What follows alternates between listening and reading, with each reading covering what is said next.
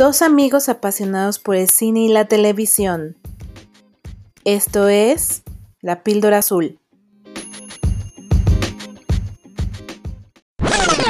Bienvenidos a nuestra toma 26 eh, de La Píldora Azul. Mi nombre es Cintia G y estoy con Andrea Osornio en esta, la semana de los estrenos de fin, inicio de año, este, este cambio de año que no se siente cambio de año, la verdad.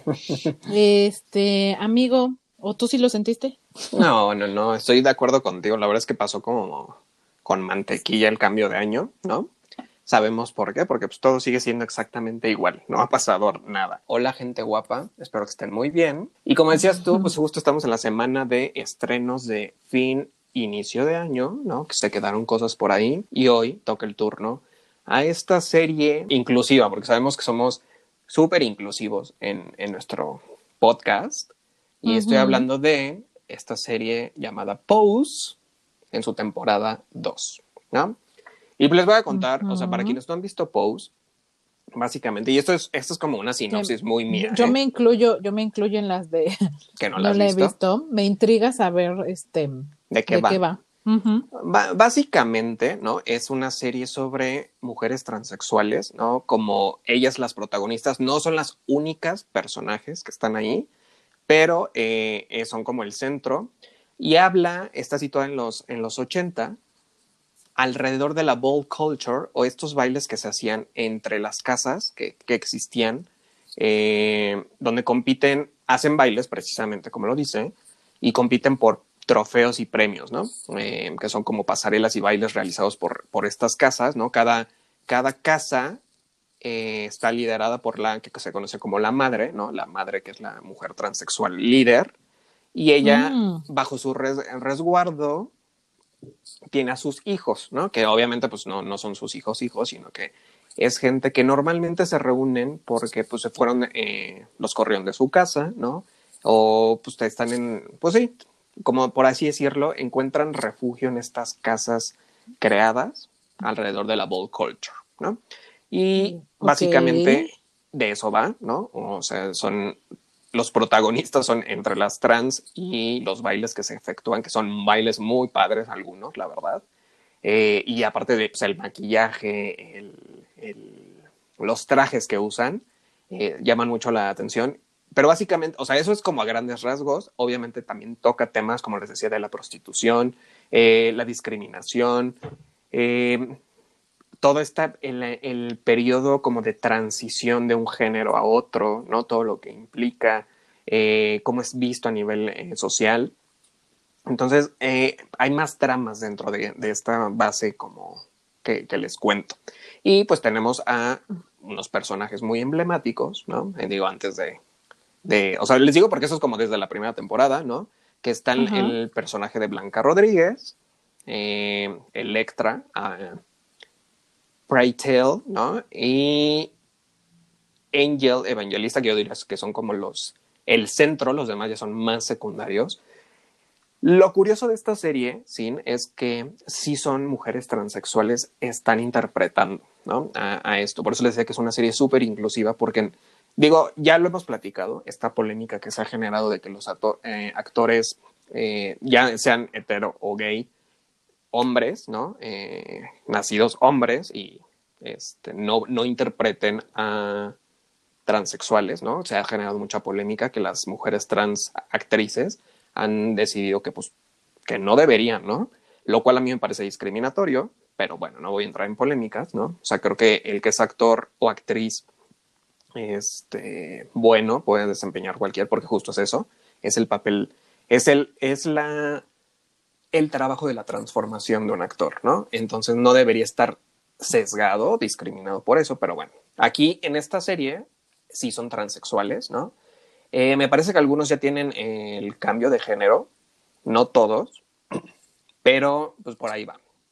Entonces. Oye, pero todos los que hacen de transexuales son transexuales o hay algunos que sí y otros que no. No, aquí en esta serie, hasta donde yo sé, al menos los protagónicos.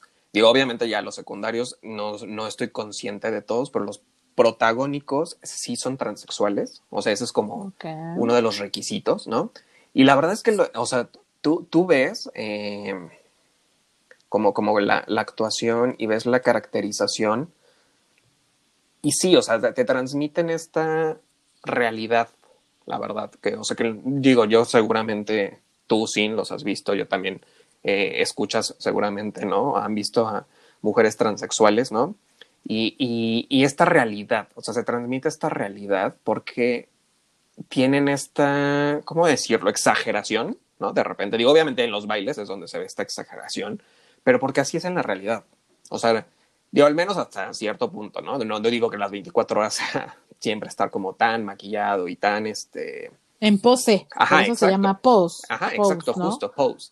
Entonces, este, de hecho, pues sí, obviamente, para quienes pregunten, sí, sí tiene referencia con la canción eh, Vogue y todo, todo lo que implica Madonna, ¿no? De hecho, en esta segunda temporada, eh, el punto de partida es el lanzamiento de la canción Vogue, ¿no? Y, que, ajá, y entonces... ¡Qué cool! Ajá, y, de hecho justo empieza ahí, o sea, como que ellos empiezan a, o sea, a reconocerle a Madonna, aunque suene redundante, que Madonna está reconociendo a todo este colectivo trans, ¿no? Esto está situado en los 80, o sea, ese es el tema, no es un tiempo actual. Entonces se imaginarán que todavía las cosas son más complicadas. Claro. Y de hecho, digo, antes de entrar como ya en análisis de la temporada 2, la serie es de FX, que a mí me llamó mucho aquí, sí, ya ven que ya platicamos creo, en la toma de fin de año, eh, justo, no, no, más bien fue en la de Disney, ¿no? Que donde platicamos sin que FX va a ser parte del complejo de Disney, ¿no? Así es. Y lo curioso aquí es que la serie se creó para FX, este canal FX, pero la segunda temporada salió para Netflix. Entonces yo me imagino que en algún momento Netflix va a perder los derechos de Pose y solo la vamos a ver en Disney Plus, ¿no? más bien en Star. En Star, exacto. Entonces digo, no sé, esto es, una conjetura a la que estoy llegando, pero justo es eso. La, la serie la creó Ryan Murphy, que ya hemos platicado. Ryan Murphy eh, es de reconocerle la verdad que en el, para el colectivo LGBT ha hecho muchísimo en cuestión de tele y cine. Algunas cosas más exitosas que otras, ¿no? Pero eh, es justo creada por Ryan Murphy con otros, ¿no? Y así empezó. Digo, a grandes rasgos como cuestión técnica, los episodios duran más o menos como una hora, si es larga. Eh, como tú decías de la toma anterior, que maratoneable a mí la primera temporada se me hizo maratoneable, esta segunda temporada, ¿no? La verdad. Oye, pero son muchos episodios por temporada. La, primera temporada tuvo ocho y esta tiene mm. diez. No son tantos. No, realmente no. No, y la verdad es que, o sea, es, digerible. Les digo, no es como, por, lo digo por la duración, que a lo mejor no te la puedes aventar pues, todo en un fin de semana, quién sabe, a lo mejor sí, ¿no? Pero, o sea, justo es digerible. O sea, los temas, los personajes, eh, de verdad, aquí el centro son, son estos personajes tan... El personaje de Electra, de verdad, lo tienen que ver. Porque es esta mujer eh, clase alta, o al menos eso aparenta, clase alta actitud, soberbia, arrogante. Mm. Ella sí es una, eh, la líder nata, ¿no? Que justo es una de, ella es la primera justo de, como que, que empieza a darle alojamiento. No, no, no es la primera como en la historia, sino es como la gran madre para muchos, ¿no? Y después se le empiezan a salir los hijos porque tiene un tan mal carácter y es tan arrogante que de verdad pues, los hijos. Pierde a los hijos. Ajá, y ellos, eh, los hijos empiezan a crear sus propias casas, ¿no? Y entonces de ahí va. La primera temporada, yo les puedo decir, me gustó mucho porque se centró mucho en los personajes. Eh, todo empieza con uno de los personajes que él quiere ser bailarín, no le ha dicho a sus papás que es homosexual, este, no, él, este chico no es trans, él solo, solo es gay, ¿no? Pero quiere ser bailarín. Y entonces cuando su familia lo descubre, lo corren de la casa, ¿no? Y de ahí empieza, justo es como, así es la forma en la que él llega a las casas, ¿no? Y entonces ahí es donde conoce a el personaje justo de Blanca, ¿no? Que eh, Blanca es como este, ya saben, este personaje. Digo la madre por excelencia porque tiene este espíritu de protección, como una mamá, tal cual, ¿no? Estos son mis hijos, yo los cuido. A diferencia de Electra, que Electra es como la, ya sabes, la mamá ruda que dice, órale, apréndele, ¿no? O sea, Blanca es todo lo contrario, es como, más apapachadora, ¿no? Y entonces, así es como conoce a Blanca. Blanca está lidiando con VIH, que también recordemos que en esa época fue el boom ¿no? De, esta enfermedad que en ese entonces era totalmente desconocida, no se, no se sabían los tratamientos.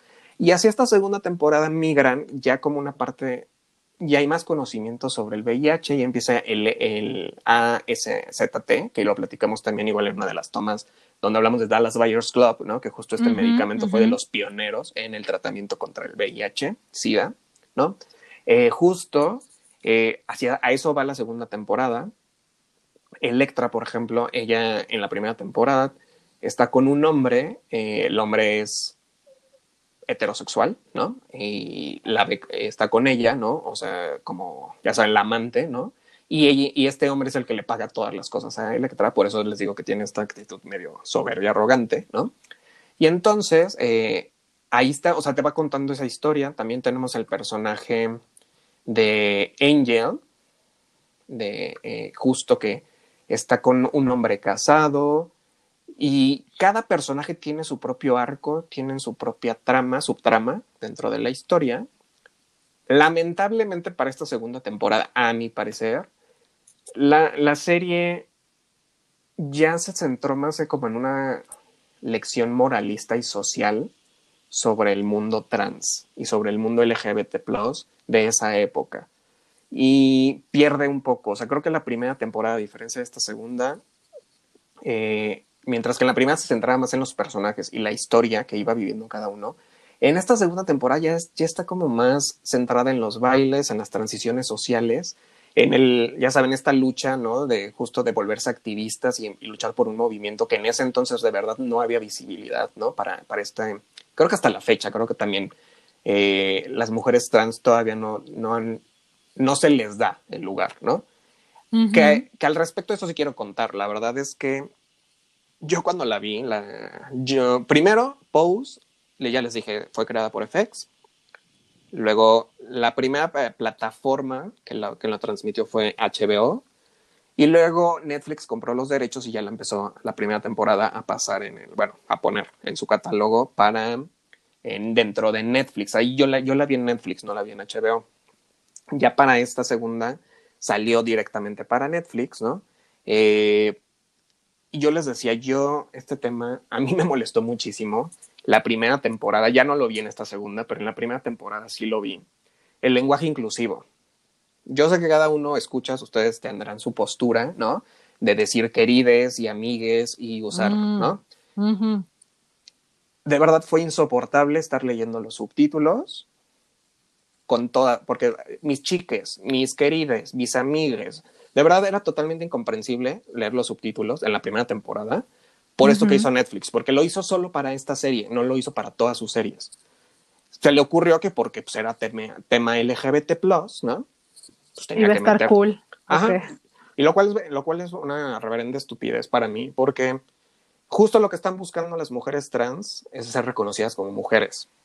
Y ponerles el E era quitarles esa esa postura que estaban consiguiendo, esa visibilidad como mujeres. Entonces les están poniendo en una categoría de inclusividad, sí, pero no les, ya, no las, ya no les hablaban a las mujeres. O sea, en vez de decirles ella, decían ella, ¿no? yo mm. desconozco cómo sería en la vida real, ¿no? Y yo sé gente cool, digo, que voy a salgo un poco del tema, pero sí está muy padre ver sus posts y ver sus este, cosas con querides amigues, pero de verdad traten de usarlo en una conversación traten de usarlo en una conversación o escribir un texto de dos páginas y díganme cómo queda su texto de comprensible o cómo si hablando es comprensible. Y yo lo que siempre he criticado es, creo que en México hay un gran, gran índice de analfabetismo como para centrarnos en el lenguaje inclusivo. Yo no digo que una cosa esté peleada con la otra, pero primero ataquemos el analfabetismo. O sea, no es posible que no te atreves a decirle a una persona que no se dice aiga o que no se dice dijistes, ¿no? Pero si le dices, no, a mí no me digas amiga, dime amigue.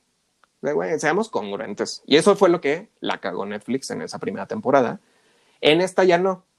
En esta como que ya limpiaron los subtítulos. Eh, y entonces sí es más digerible, la verdad, en cuestión de leer los subtítulos. Yo sé que hay quienes lo ven en inglés, pero sí, pues hay ciertos términos que son muy, muy de, como de nicho, ¿no? Dejando eso de lado, dejando eso de lado, ahora sí, no, más bien creo que ya nos hablaste un poquito del guion y de las diferencias entre una y otra temporada. Eh, por lo que entiendo, te gustó mucho más la primera porque profundiza más en los personajes, ¿no? Y en sus historias, en sus motivaciones, en sus miedos, en sus preocupaciones, ¿no? Eh, cosa que entiendo no hace la, la, segunda. Ahora, no sé de los actores, por ejemplo, qué tan, qué tan bien, o sea, no sé si estas personas trans que interpretan, que, que participan son actores per se o se dedicaban a otra cosa. Yo ahorita estaba viendo en la lista de, de actores que está Billy Porter, que a esto lo ubico muy bien, por llamar mucho la atención en las últimas alfombras rojas que ha habido este de los últimos dos tres años no que siempre sale despampanante para para las alfombras rojas. Yo la verdad lo ubico por eso pero no sé ni a qué se dedica ni qué hace ni de dónde viene ni cómo. Este mucho menos sé qué personaje interpreta en este caso pero cuéntanos un poquito de los de los actores. Justo ahorita que decías de los actores eh, algunos ya hicieron algunas otras participaciones en películas o series. Para el caso, por ejemplo, eh, el personaje de Electra, eh, Dominic Jackson, este sí es su primera incursión actoral y la verdad es que lo hace bastante bien, la verdad. O sea, de verdad, les decía ese personaje de Electra, yo creo que el personaje de Electra se lleva, se lleva la. Ah, o sea, sí le crees que es bichi. Sí, totalmente, totalmente. Pero aparte, más allá de ser como, como dicen por ahí, la inventada, ¿no? Es este, o sea, como que todo su personaje, todo el trasfondo, está tan bien construido el personaje de Electra que le permite lucirse actoralmente, la verdad. Entonces, les te digo, muchos ya tienen, justo el que este, este hombre que decías, Billy Porter, eh, que recientemente se acaba de llevar un premio precisamente por la serie, creo. Eh, justo Billy Porter, él interpreta Pray Tell, que este es como el, el que dirige estos bolts, ¿no? O sea, él es el que está en el micro diciendo, ah, bueno, ahora viene la casa ah, tal, la casa tal, pero también tiene una historia detrás, ¿no? Que se nota más en la, en la temporada 1 y en la 2 como que les digo, se vuelve algo más social y más como demos un lenguaje a la gente, ¿no? Porque de hecho justo ah, incluso los episodios terminan en la segunda temporada con frases, ¿no? Con frases como reflexiones. Justo ya cuando ah, terminó el episodio se ve.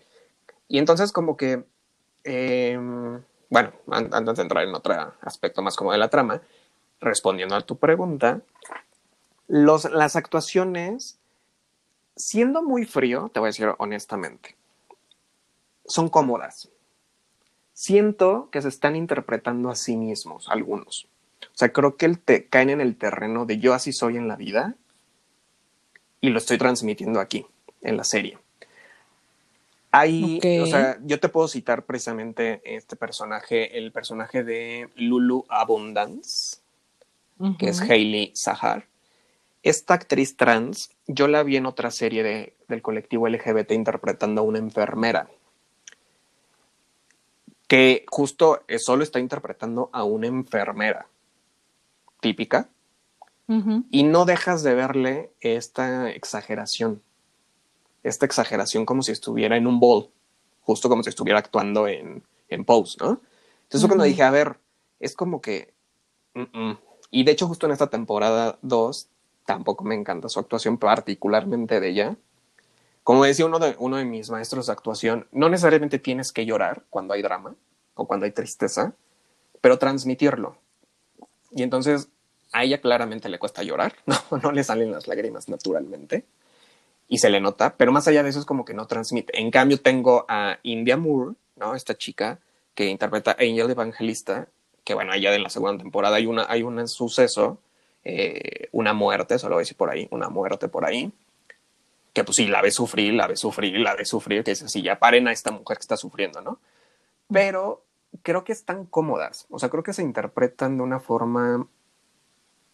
Es eso, o sea, estoy, yo trans estoy interpretando una trans y era lo que yo decía con este tema de, yo entiendo mucho que peleen estos, estos papeles trans, ¿no? Que las trans, mujeres trans digan que son las únicas que pueden interpretarse a sí mismas, a lo mejor en las, en las series y las creaciones televisivas y de, y de cine.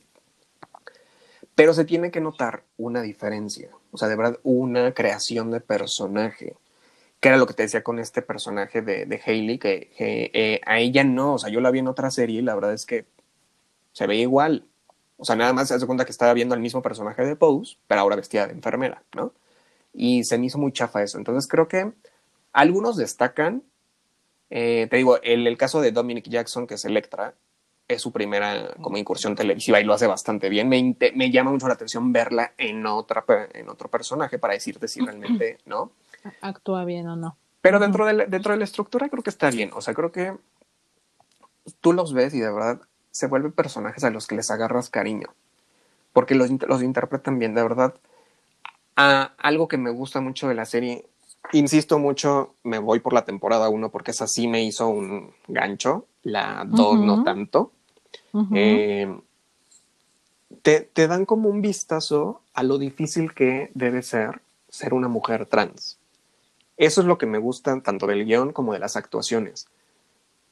Y porque realmente los ves, y es eso, están en su derecho de llamarse mujeres, aunque muchos habrá quien diga, no, no, no, son mujeres, y sí son mujeres, ¿no? Digo, en algunos casos ya algunos ya hicieron la transición de género, habrá otros que pues, siguen teniendo un pene, ¿no?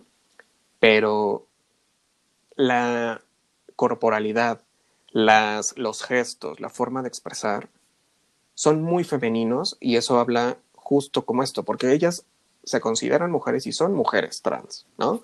Entonces, eso te lo transmite en las actuaciones, te lo transmite la historia. Es como un vistazo a lo difícil que debe ser ser una mujer trans en una sociedad tan conservadora como la que seguimos viviendo.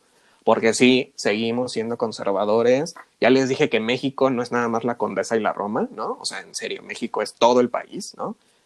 Y debe ser súper complicado. Y la verdad, ya ahora como hablando en cuestión actoral, a lo mejor de los performances que hacen, las pasarelas, que se avientan, que eso, eso está un poco ligado con los aspectos técnicos. Te decía que justo en los primeros episodios de la temporada 2 tiene que ver con el lanzamiento de la canción Vogue, ¿no? Se avientan unas coreografías, Cintia, que de verdad dices, güey, que, o sea, qué nivel de los bailarines que de repente salen. El, el, los pasos que hacen de la, porque son como unas especies de pasarelas que se arman, ¿no? O sea, ponen una temática, que eso también, eso sí lo critico, la temporada 1 está padrísimas las temáticas. La temporada de este, modelos vistiendo denim, ¿no? O jeans. Y entonces esa es la temática. Y pues obviamente recrean todo como estos vestuarios y estas actitudes, ¿no? Y sí, tienen, tienen un jueces, ¿no? Que, los, que, que las califican. Digo los y las califican porque también hay bailarines, ¿no? De repente salen en conjunto. Y justo es eso, ¿no? O categoría de cara, ¿no? o categoría de tal cosa. En esta segunda temporada parece que se les acabaron las categorías, ¿no? Son repetitivas. O sea, es como de, al menos en los primeros episodios es otra vez la misma categoría. O sea, que es pasarela en tacones. Ahora pasarela en eh, piel. Y es como, güey, es lo mismo, solo le quitaste una cosa, ¿no? Entonces, de repente eso no se es tan diferente. Sí, como que en la segunda temporada ya se les agotó un poco. Oye, pero esta ambientación, porque al final dices que es de los 80, ¿no? Ajá, principios noventas, ajá. Toda la ambientación, los lugares, los vestuarios están bien realizados. hablando de esta parte técnica que yo creo que el vestuario y las ambientaciones sean las adecuadas, la música. Mira, te puedo decir que se centran, a diferencia a lo mejor de otros productos televisivos y de cine que hemos visto, donde agarran estos escenarios y los recrean como muy de la época.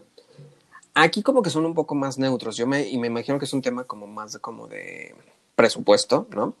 Digo, obviamente sí sacan el coche como de la época o la ropa de la época, ciertas referencias, pero es muy limitado. La verdad es que en cuestión como de locaciones no se lucen tanto en ese sentido de recrear. La época la recrean más bien como en sentidos, como que decía, del vestuario, como la mayoría de las cosas se desenvuelven mucho en, la, en los bowls, en el salón este donde hacen sus, sus, fiestas, sus bailes, pues realmente ahí lo que se luce es la ropa, ¿no? que te digo que son muy de, de la época, y la música. Cuestión de locación, yo podría decir que no destacan por eso. La verdad es que no, no dirías, ay, mira, como en esta época, ¿no? O sea, sí, sí te emociona cuando estás escuchando la canción de Bow, ¿no? Pero justo es eso, como que en ocasiones no. Que en esta segunda temporada participa Patti Lupón, que creo es un icono para la comunidad LGBT. Digo creo porque yo pues, no soy particularmente seguidor de Patti Lupón, ¿no? Eh, pero justo sale Patti Lupón actúa muy bien, la verdad. Eh, pero son estos grandes nombres que ya empezaron a rescatar para la segunda temporada. En la primera no, o sea, sí hay, sí hay. De hecho, justo yo recuerdo que en la primera temporada sí sale nuestra querida superhéroe de The Boys, esta, eh, bueno, una, una de las chicas de Boys sale como la esposa, ¿no? Mm, eh, en esta temporada y eh, alguno que otro personaje como pues ya, ya de carrera televisiva, pero no, no está cantando como mejor la Patti Lupón, ¿no? Patti Lupón es como más icónica. Pero sí, como que en cuestión técnica bien. O sea, te creo que te digo que todo se centra en maquillaje. La verdad, el maquillaje, los peinados que ves. Es muy real. O sea, de verdad, gente, si nunca han visto a. no sé, digo antes en la zona rosa, en la extinta zona rosa, que ahora pues ya no. Pero justo en la zona rosa donde podías a lo mejor ahí ver shows trans, ¿no? O en el centro igual. De verdad, es tan realista en ese sentido que las pelucas, los peinados, el maquillaje, los taconzotes que usan. O sea, el personaje de Electra me parece que en la vida real mide como un 85. Ahora imagínatela con tacones de 10 centímetros. No, mamá, ya mide dos metros. Y aparte es delgada, es así como, ajá, exacto. O sea, es una mujer que la ves y dices, pues, o sea, ta pantalla, ¿no? Y como es la que más se luce siempre, ¿no? Porque es la que tiene. Es, es curioso porque tiene y no tiene dinero, ¿no? Eh, es de esas personas que no acepta su realidad, ¿no? y que es capaz de prostituirse con tal de seguir manteniendo la vida de lujo que quiere. Pero a mí, yo, o sea, mi personaje, si me preguntan, mi personaje favorito es el de Electra. En esta segunda temporada sí siento que hay un exceso de drama. Digo, ya como dejando mejor la cuestión técnica, irme como al... Sí, eh, eh, yo más bien te iba a preguntar como conclusión, o sea, ¿te gustó la segunda temporada? ¿Qué no te gustó de la segunda temporada? ¿La recomendarías? Mira, recomiendo todo el producto la verdad es que eh, ver la primera y conozco gente que igual que yo la vio y se enganchó con la primera temporada. Tristemente en la temporada 2 no. Entonces sí la recomiendo verla. O sea, no me enganchó, no digo que es mala, no es mala, pero son como que dos productos diferentes con los mismos personajes, ¿no? Eh, pero digo, estuve leyendo reseñas por ahí, la verdad es que la gente le ha gustado mucho. De hecho, tú que eres tan fan de, ya sabes, de Rotten Tomatoes y, ¿no? y Metacritic. Eh, digo, en Rotten Tomatoes tiene 96% como de respuesta crítica. Eh, Metacritic tiene 75 la primera temporada. A la segunda no le fue mal. Eh, no sé. Yo sí siento que la temporada 1 supera mucho más. La temporada 2 se queda corta porque te digo que se centra más en el, en decirle a la sociedad eh, como una lección moral o una lección, pues como tal, de crear conciencia social.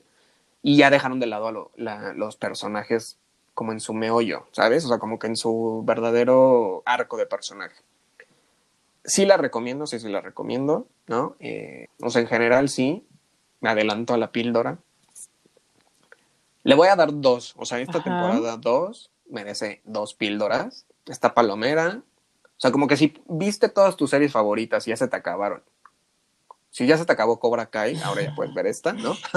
Un exceso como de drama también, ¿no? Que tal cual se puede decir, es drama queen, o sea, las queens, drama queens, de repente llegan a ese extremo, ¿no? Que sobre todo Electra, creo que ya Electra ya también, como que las situaciones ya llegaron un poco de exageración, pero tiene momentos conmovedores. La recomiendo, sí, sí, la recomiendo esa temporada 2, porque tiene momentos conmovedores. O sea, sí, sí hay momentos que, que dices, ah, o sea, el reencuentro de, los padres con las hijas, ¿no? Eh, son, son cosas, situaciones conmovedoras que vale la pena ver, pero como que a grandes rasgos a mí me salió debiendo la, la temporada, ¿sabes? Esta me quedo mejor con la temporada 1, la temporada 2 Mm, me quedó corta. A mí me gustaría mucho escuchar la opinión de una mujer trans respecto a la serie, ¿no?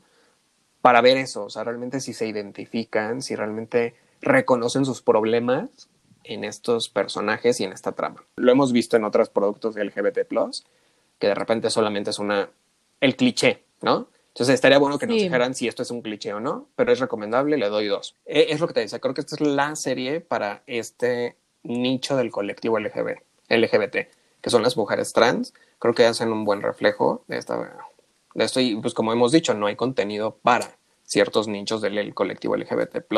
Y sobre todo porque los, eso creo que no lo destaqué, pero los personajes, los protagónicos son de raza negra. Entonces está, aquí estás doble discriminación en esa época. Entonces imagínate, mujeres trans y aparte de raza negra son como doble, doble discriminación, porque sí pasa, o sea, en la serie te lo cuentan así tal cual, de la supremacía blanca, ya saben, ¿no? Este como... Claro. Sobre, sobre todo en Estados Unidos, entonces se cubren dos frentes ahí entonces, vale la pena. Y pues ya sí, dinos cuáles son nuestras redes sociales. Nos encuentran en Facebook, Twitter e Instagram como La Píldora Azul, con una entre Píldora y Azul, igual que nuestra página web eh, www.lapildorazul.com. No me queda más que ponerle en la lista y pues nos escuchamos mañana para nuestro último estreno análisis de la semana. Así es. ¿No? Muchas gracias, gente guapa, y nos vemos, nos escuchamos mañana. Chao, Sin. Bye. You know,